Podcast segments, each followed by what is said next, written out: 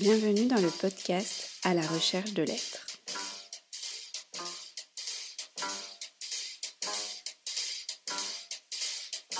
À la recherche de l'être est un podcast qui présente l'œuvre musicale d'Olivier Fillet, dont la problématique est comment concilier l'amour de l'existence avec l'ensemble des éléments tragiques de celle-ci.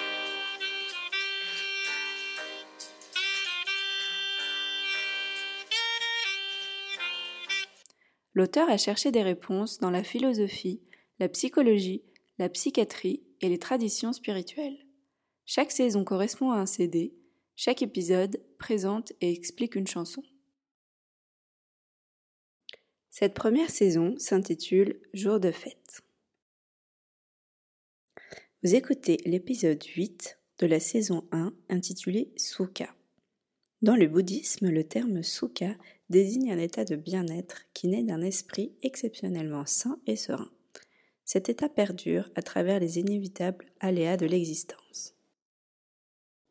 Bonjour Olivier Bonjour Claire Je suis super contente euh, qu'on enregistre déjà le huitième épisode Eh de, ben, moi aussi. de la recherche euh, de l'être, alors qui s'appelle Sukha.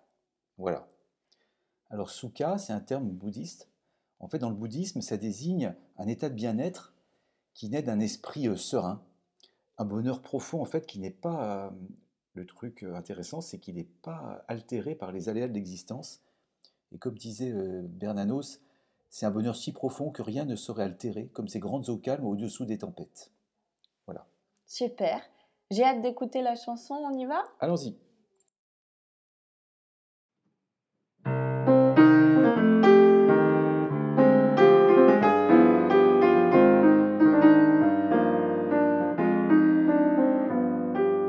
Chez eux, les yeux sont toujours lumineux, toujours heureux, jamais ils ne pensent à eux, toujours le sourire, la bonté à offrir. Pourtant, ils n'ont pas grand-chose, leur âme est comme une rose de pourpre et d'or, leur toge est leur seul trésor. Rien n'altère leur bonheur, car il vient de l'intérieur.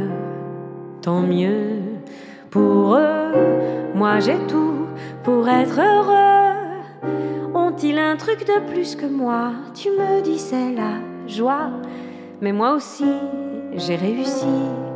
J'en suis sûre, enfin je crois.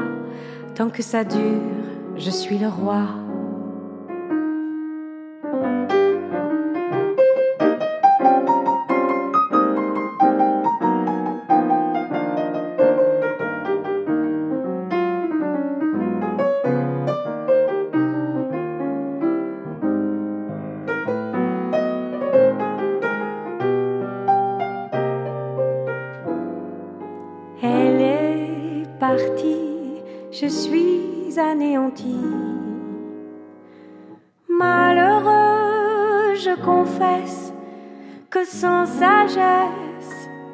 Je crois bien qu'on n'a rien pour être heureux.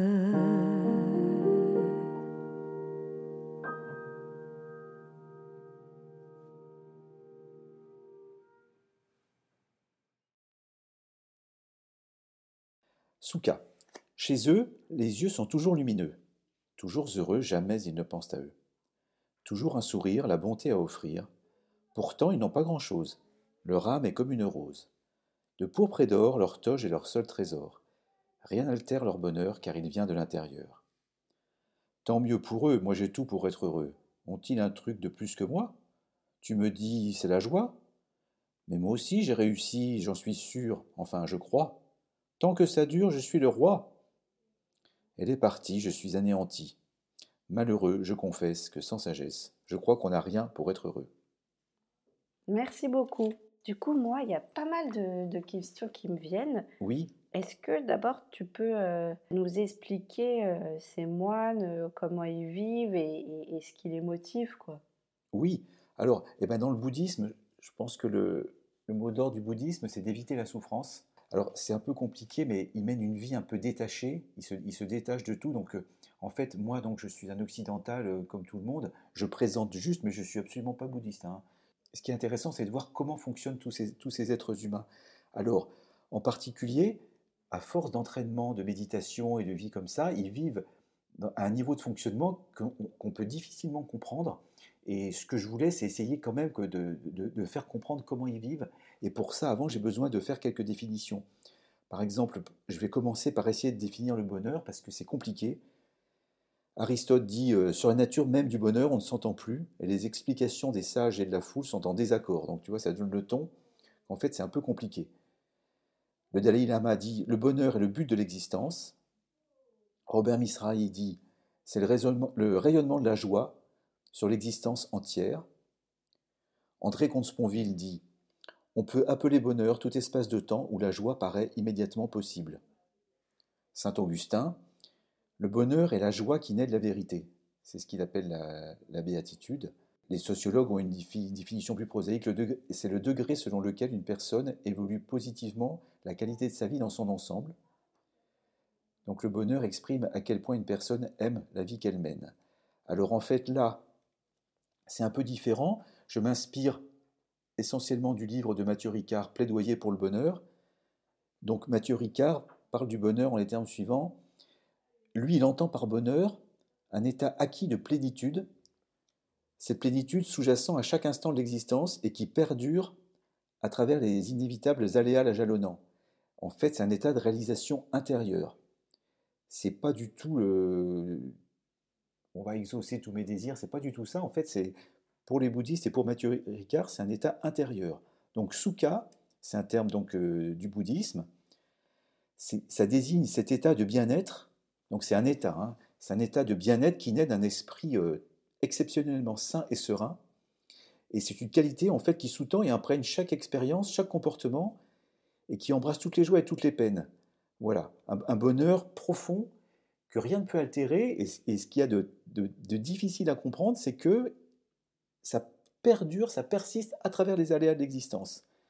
Mais c'est aussi, selon les bouddhistes, un état de sagesse affranchi des poisons mentaux et de la connaissance, libre d'aveuglement sur la nature véritable des choses. Alors ça, il faudrait que j'explique un peu parce que on ne comprend pas trop ce que c'est que la nature véritable des choses. Donc, ça, donc Sukha, en fait, c'est quelque chose qui peut naître.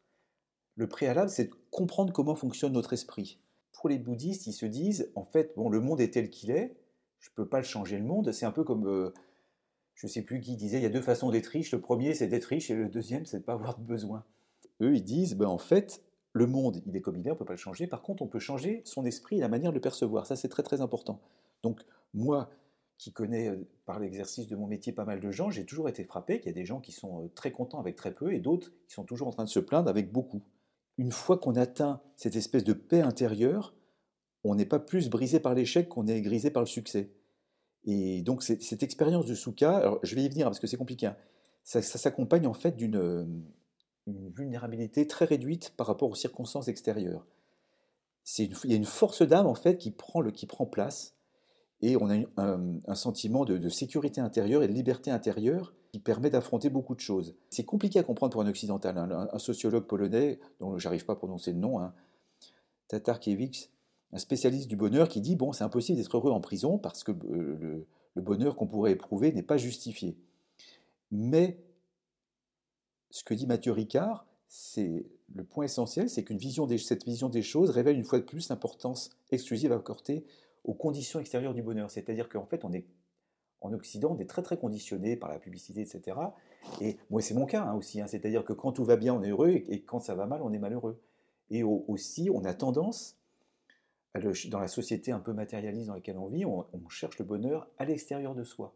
Alors que ce qu'essaye de dire Mathieu Ricard, c'est que le bonheur, c'est un truc qui se construit lentement.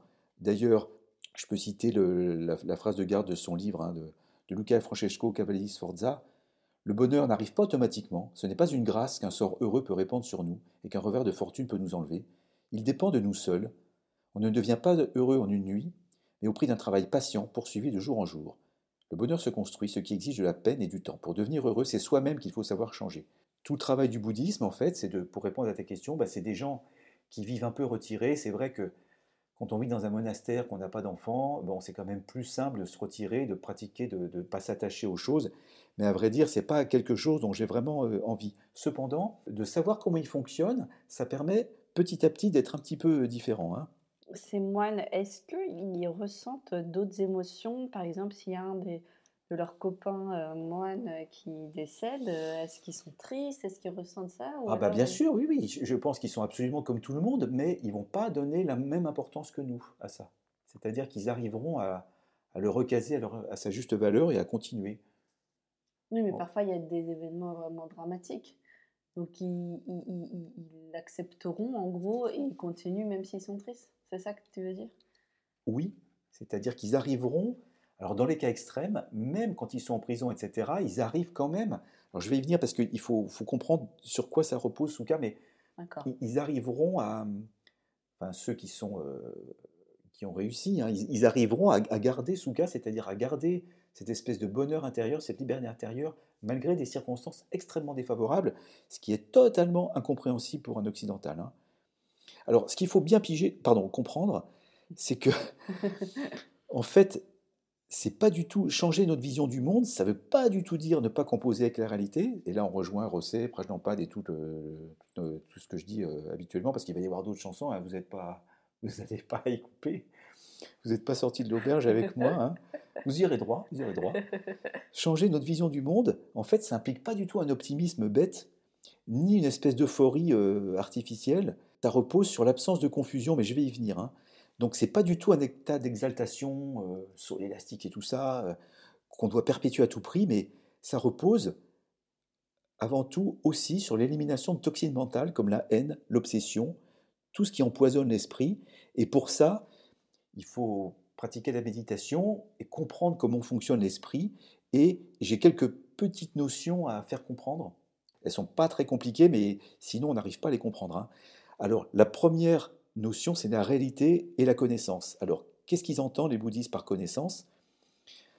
C'est pas du tout là, comme on, l'entend au niveau occidental, avec une masse d'informations à maîtriser et de savoir, pas du tout. C'est la compréhension de la nature véritable des choses. Alors, ça veut dire quoi? Ça veut dire qu'en fait, les choses, elles existent par elles-mêmes, et que nous, les Occidentaux, on a un moi qui s'est construit, ce qu'on appelle un ego, et donc c'est une espèce d'entité un peu fermée, et on va toujours comparer le moi avec le monde. Quand on aborde le monde, on va ce qu'on appelle la dualité, hein, c'est-à-dire que le monde il est comme ci, comme ça, on va le juger, on va projeter des trucs dessus, et les choses vont être déplaisantes ou déplaisantes, et le moi qui perçoit ça est en fait pour nous très très concret. Et qu'est-ce que font les bouddhistes?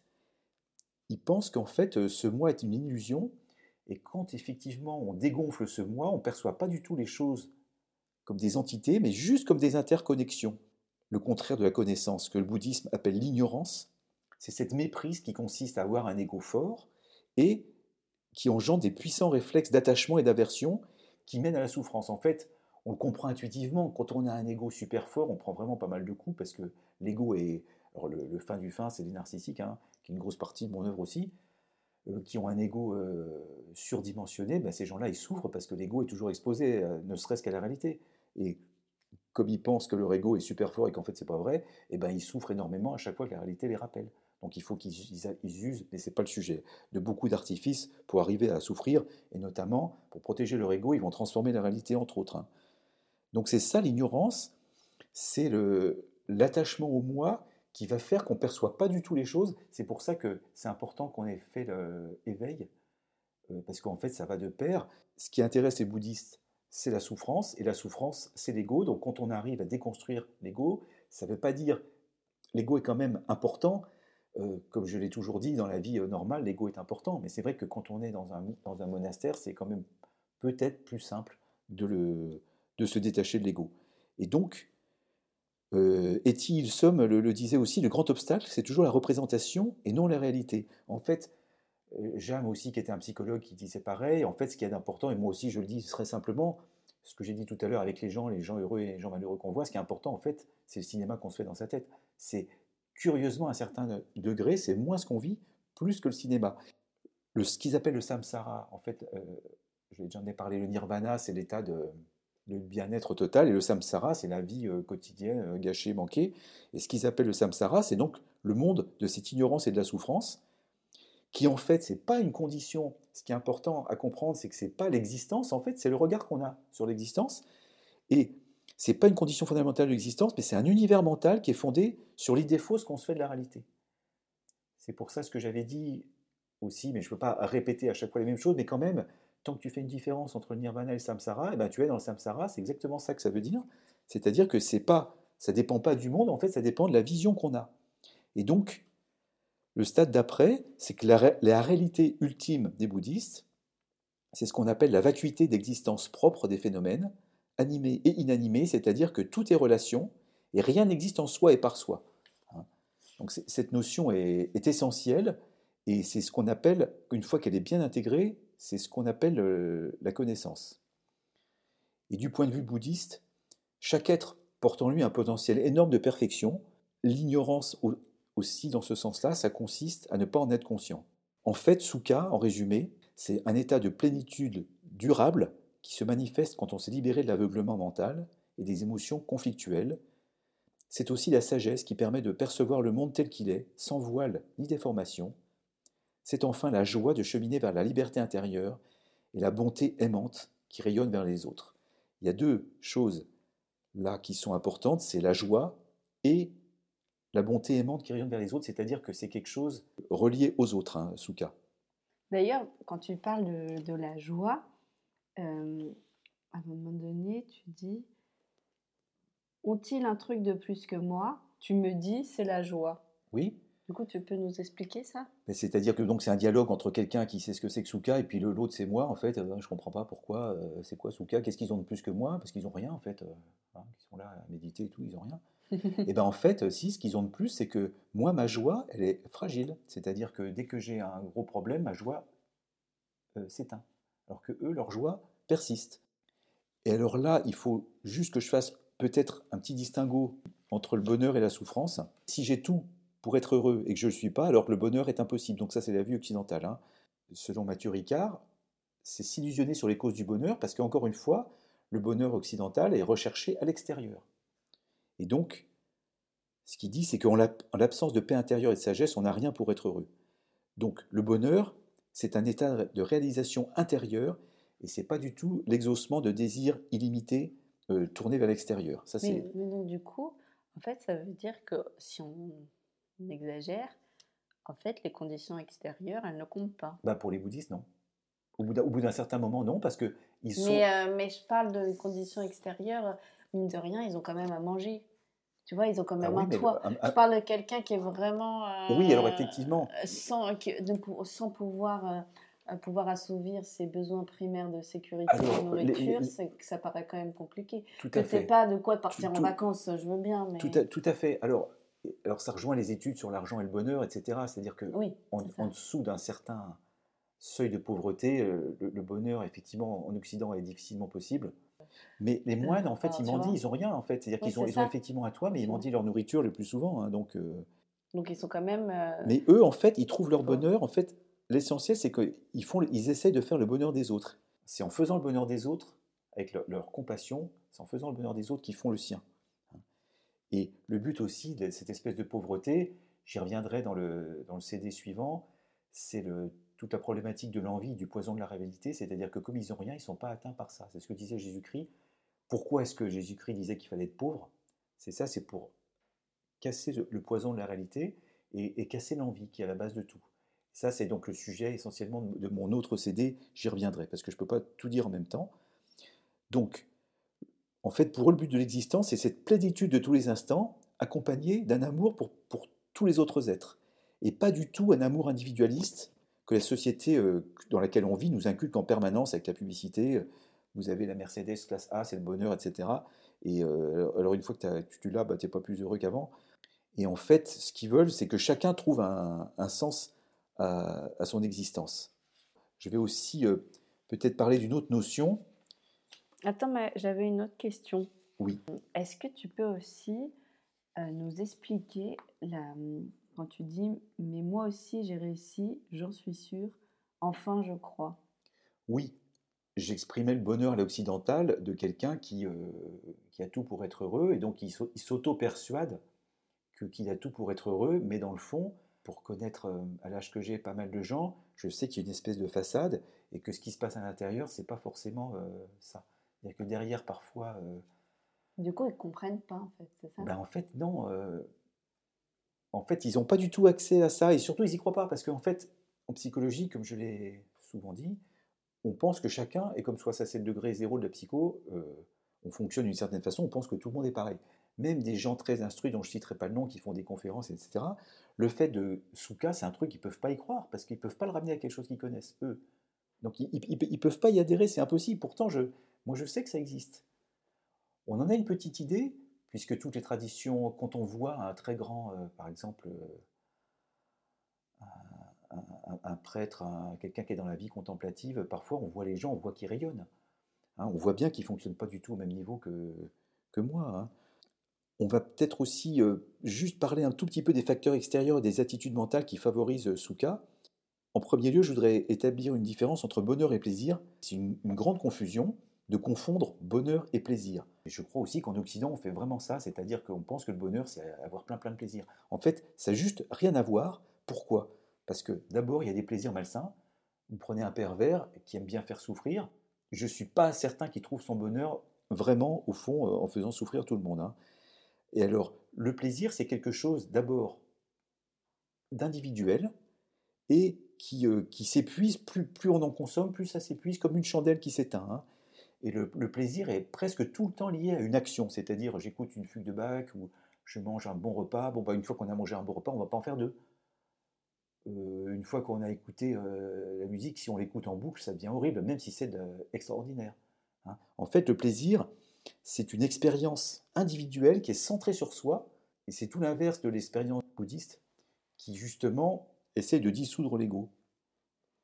Et donc le plaisir, c'est ce que j'ai dit, hein, ça peut se conjuguer avec la méchanceté, l'orgueil, euh, la violence, l'avidité. euh, Tous- ces poisons mentaux, oui. ouais, c'est que le plaisir, c'est individuel. Mais le bonheur, en quoi c'est pas individuel? C'est pas individuel parce que le bonheur, il ne peut y avoir de bonheur que si on fait le bonheur des autres aussi. Que si- que s'il y a cette compassion, etc. Le plaisir, au sens où je le définis là, hein, c'est quand même un- quelque chose de, de- un peu d'égoïste, quoi, de, de- de- un peu de consommation, quoi. Oui, et puis quand tu dis euh, en termes de psycho, en fait, qui est propre à chacun, dans le sens où peut-être quelqu'un va prendre du plaisir à manger telle chose, mais une autre personne va trouver ça dégueulasse. Oui, Alors qu'en soi, le bonheur, euh, on, on a tous le même état. et puis même pour aller plus loin, comme disait Christian Boiron, euh, il n'y a pas de relation directe entre le plaisir et le bonheur, c'est-à-dire que dans les cas extrêmes, le- les plaisirs, etc., c'est agréable, mais ça ne peut pas faire le bonheur parce que ça ne s'exprime pas au même niveau. C'est-à-dire qu'on peut être heureux et malade, on peut même à l'article de la mort être heureux, et bien qu'on n'ait aucun plaisir. Je, reviens un tout petit peu sur Souka, c'est-à-dire que les plaisirs, bon, c'est ce que je viens de dire, et Souka, c'est un état, c'est un état d'être, c'est-à-dire c'est un équilibre intérieur, c'est une espèce de liberté intérieure qui n'est pas liée à l'action, c'est quelque chose qui persiste. Alors que les plaisirs ordinaires se, se produisent au contact d'objets agréables et de situations agréables et cessent dès qu'on. Souka, en fait, il est ressenti tout le temps parce que la composante essentielle de Souka, c'est l'altruisme. Et je reviens aussi au plaisir. Alors là, je rejoins aussi Prajnampad, c'est-à-dire que le plaisir, c'est bien, mais ce qu'il ne faut pas, c'est être prisonnier. C'est-à-dire que ça ne veut pas dire qu'il faut vivre comme des ascètes et se priver de tous les plaisirs, mais il faut savoir qu'il ne faut pas être attaché au plaisir, parce que c'est une question de liberté intérieure. C'est-à-dire que si le plaisir doit être répété, etc., et si, si, s'il entrave la liberté intérieure, on peut être sûr que ça fait obstacle au bonheur. Donc en gros, le plaisir, il devient suspect dès qu'il engendre le besoin en fait de sa répétition.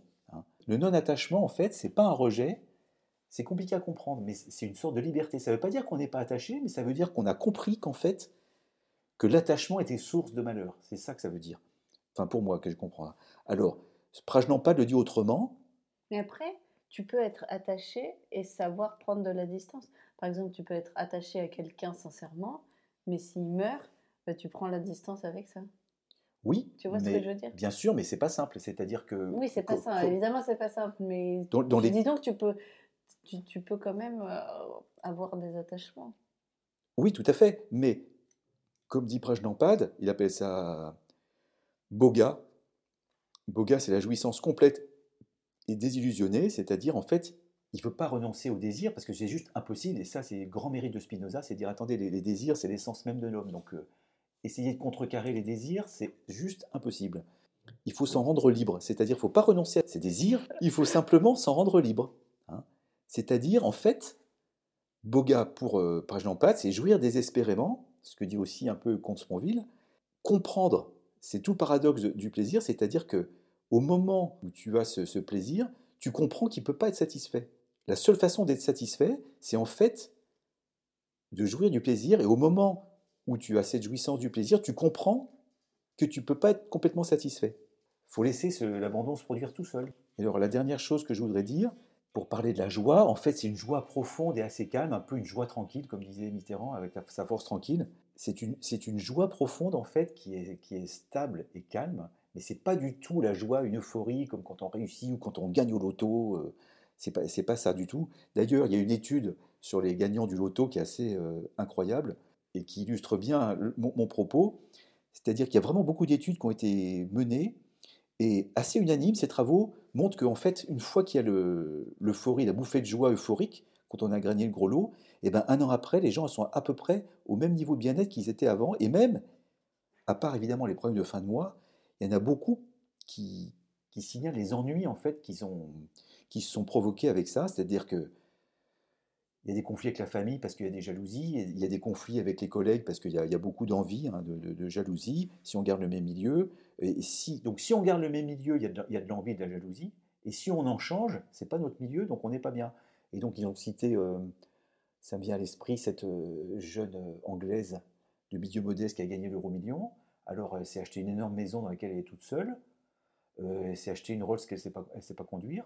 Donc elle est un peu toute seule parce que euh, il y a beaucoup d'envie. Elle adore les fish and chips, elle va dans les grands restaurants, mais elle ne profite pas. Et donc, en fait, elle a une vie un peu solitaire et seule. Et du coup, elle est un peu triste. Alors, évidemment, elle n'a plus de problème de fin de mois, ça c'est clair. Mais du coup, c'est- pas, pas du tout le, bonheur espéré. Pourquoi? J'en reviens à ce que je disais encore tout à l'heure, c'est qu'en l'absence de sagesse, elle n'a rien pour être... Effectivement, elle ne vit pas la pauvreté, mais le- la, encore, la hein, surabondance... Parfois, il y en a qui vivent la pauvreté parce qu'en fait, ils ont gagné peut-être un million.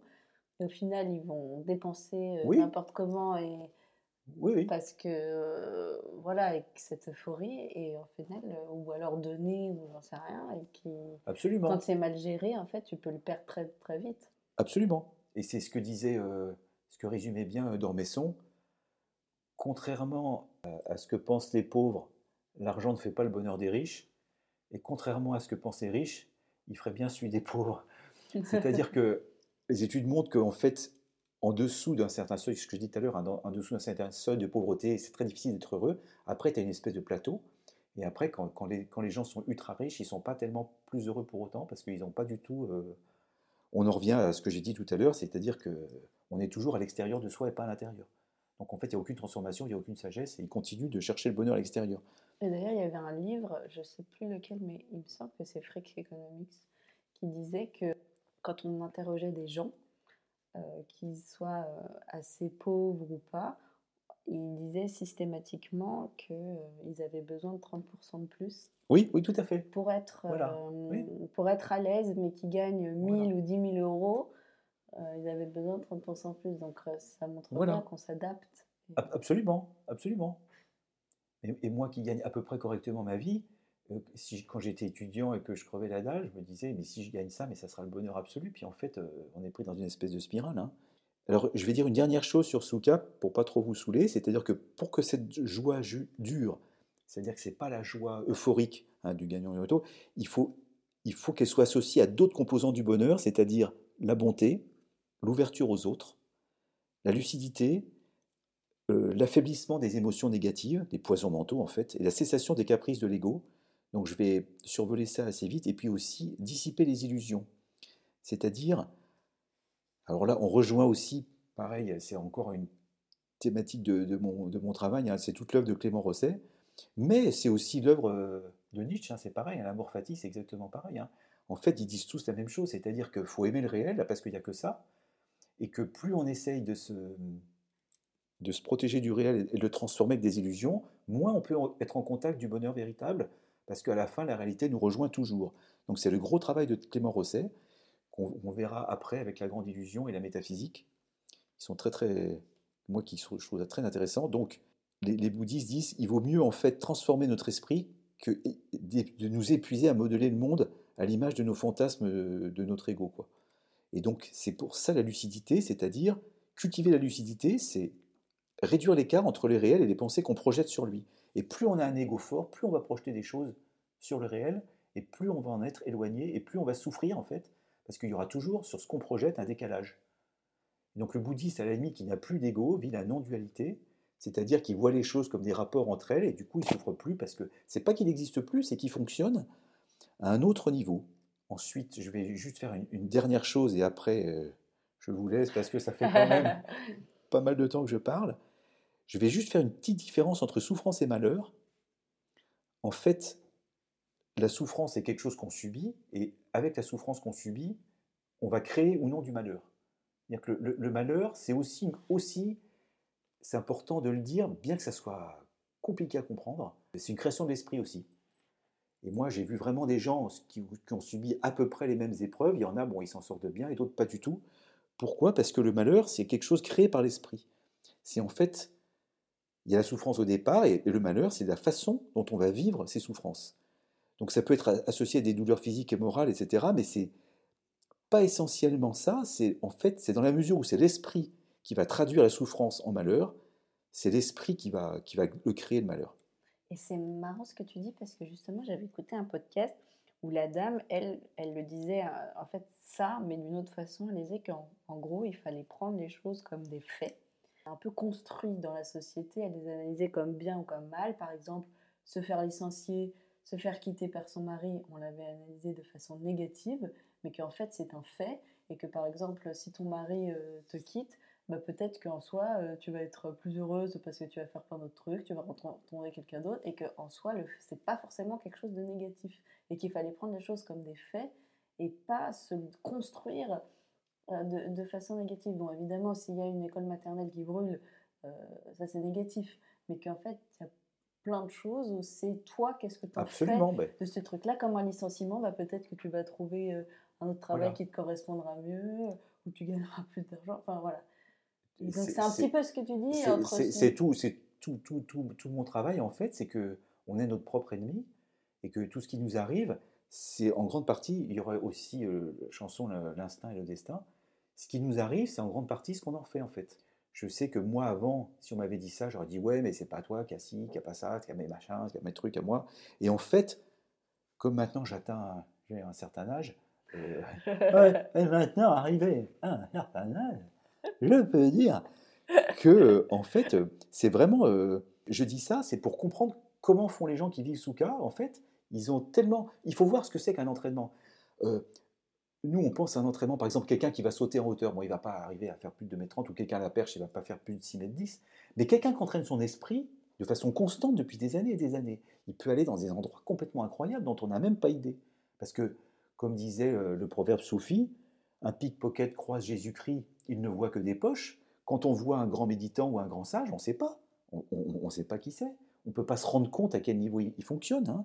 Si on, comprend qu'en fait c'est l'esprit qui crée le, qui traduit la souffrance en malheur, on comprend que celui qui entraîne son esprit pendant très longtemps vers l'amour des autres, vers l'élimination de toutes les toxines mentales, comme par exemple la plus grande toxine quand même, hein, c'est l'envie.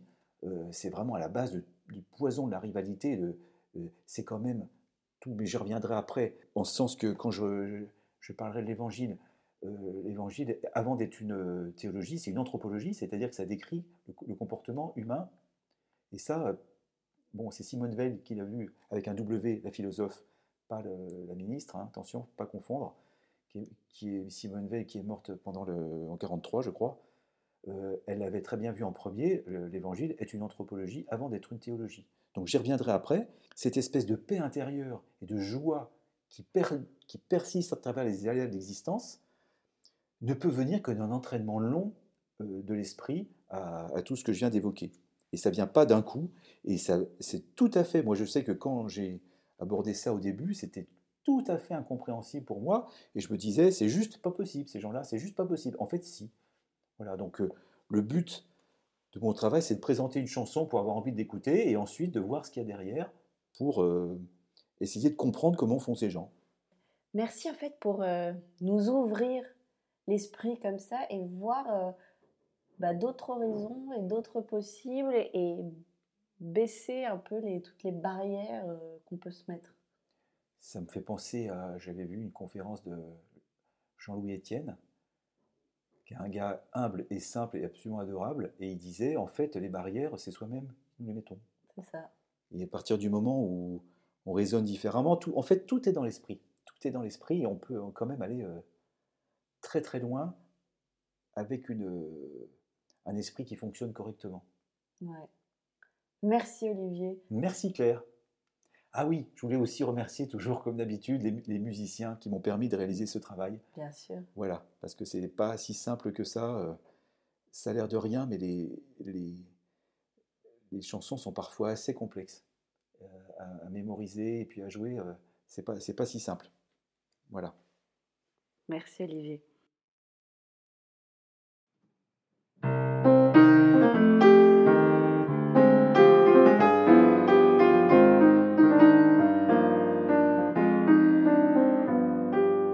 Chez eux, les yeux sont toujours lumineux, toujours heureux, jamais ils ne pensent à eux, toujours le sourire, la bonté à offrir. Pourtant, ils n'ont pas grand-chose, leur âme est comme une rose de pourpre et d'or, leur toge est leur seul trésor rien n'altère leur bonheur, car il vient de l'intérieur. Tant mieux pour eux, moi j'ai tout pour être heureux. Ont-ils un truc de plus que moi? Tu me dis c'est la joie, mais moi aussi j'ai réussi. J'en suis sûre, enfin je crois, tant que ça dure, je suis le roi.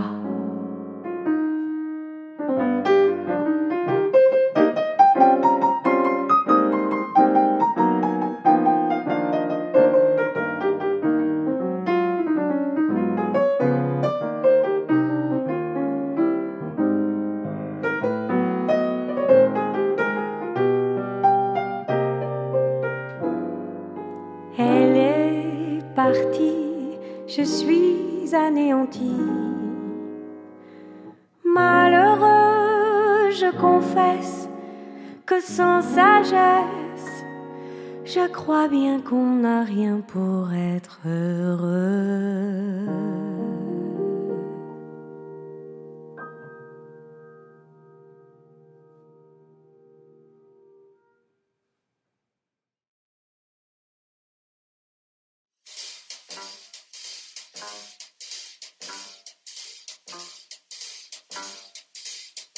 Merci beaucoup d'avoir écouté cet épisode.